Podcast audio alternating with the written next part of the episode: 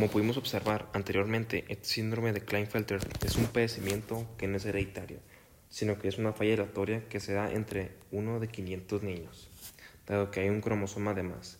Siempre habrá maneras de evitar esto, pero eso más bien es una falla genética que hay en los varones, dado que no es algo hereditario y además es algo muy común, no hay que preocuparnos.